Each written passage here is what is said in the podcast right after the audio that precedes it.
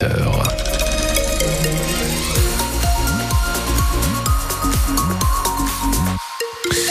conditions de circulation à cette heure-ci, je n'ai toujours rien sur mes cartes. Elle serait pas là, la première bonne nouvelle de cette nouvelle heure. Oui.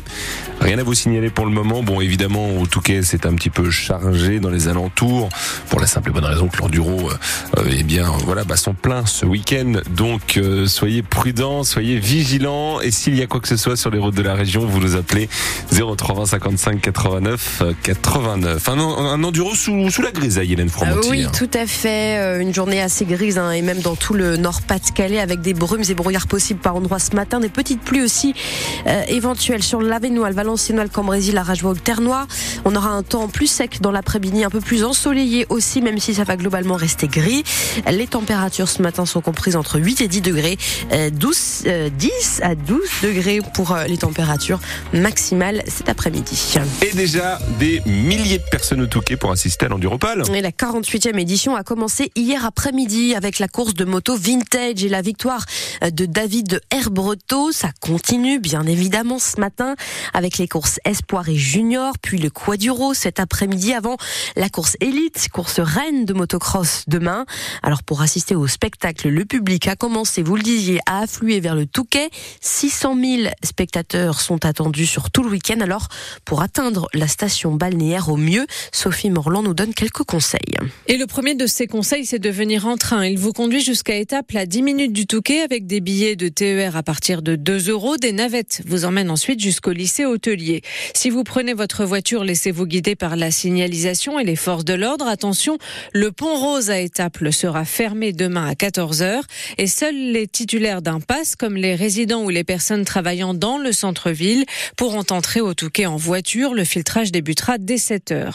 Demain, toujours, la préfecture recommande d'arriver en dehors de la plage horaire 10h, 11h30. Un convoi de motards en provenance de Boulogne est attendu et les accès au parking de l'aéroport seront fermés.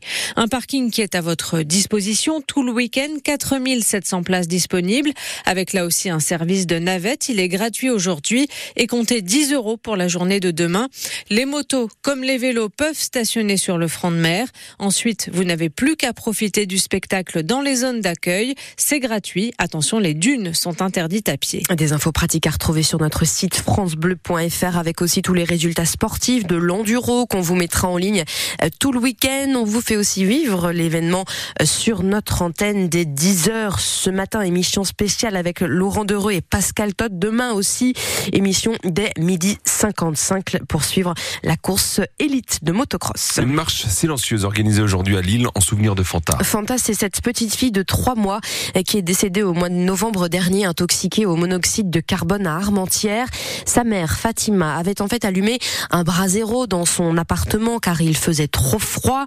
Cette réfugiée ivoirienne était dans l'attente de nouveaux papiers. Elle était en règle mais n'avait ni les moyens ni les droits sociaux pour se chauffer.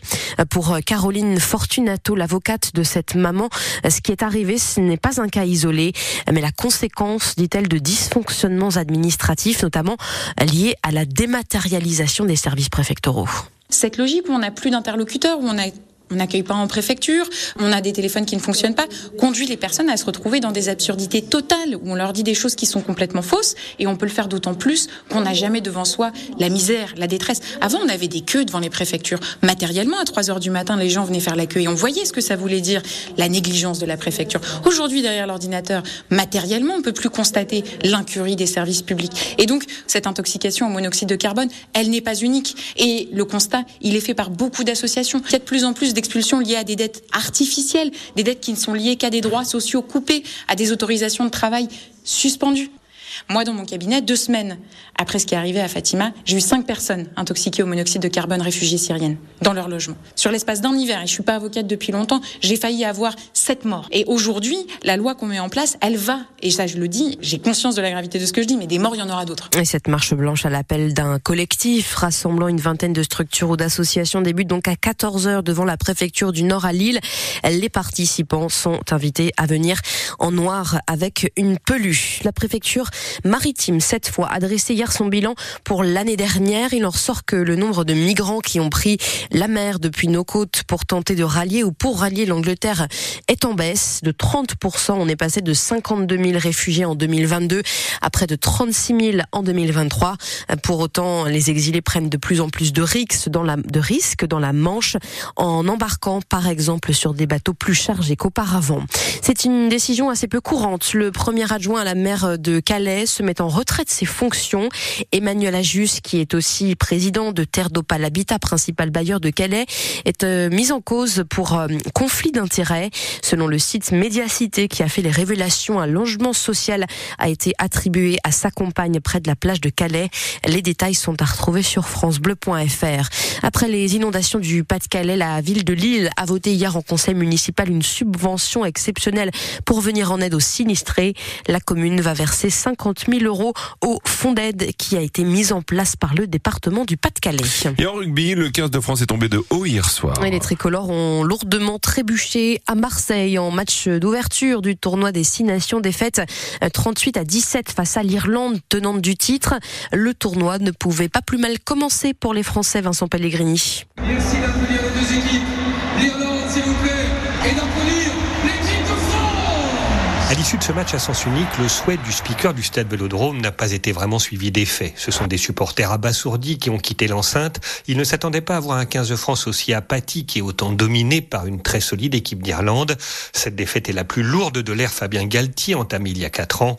Constat d'un très gros échec dressé par le troisième ligne François Cross. C'est pas facile de prendre 40 points chez nous en temps de, tournoi, donc ouais forcément on est, très déçus ce soir et c'est une première euh, pour notre groupe. C'est vrai qu'on a, a été pris euh, dans l'engagement dès le début, ils ont démarré très fort et on a pêché un peu dans la discipline aussi. Il manquait beaucoup de choses ce soir pour, euh, pour rivaliser fa- face à l'équipe d'Irlande. La gifle reçue hier soir par les Bleus survient trois mois et demi après la désillusion vécue lors de la Coupe du Monde. Une deuxième défaite d'affilée qui va aiguiser les critiques à l'encontre du sélectionneur. Fabien Galtier en a conscience. On sait.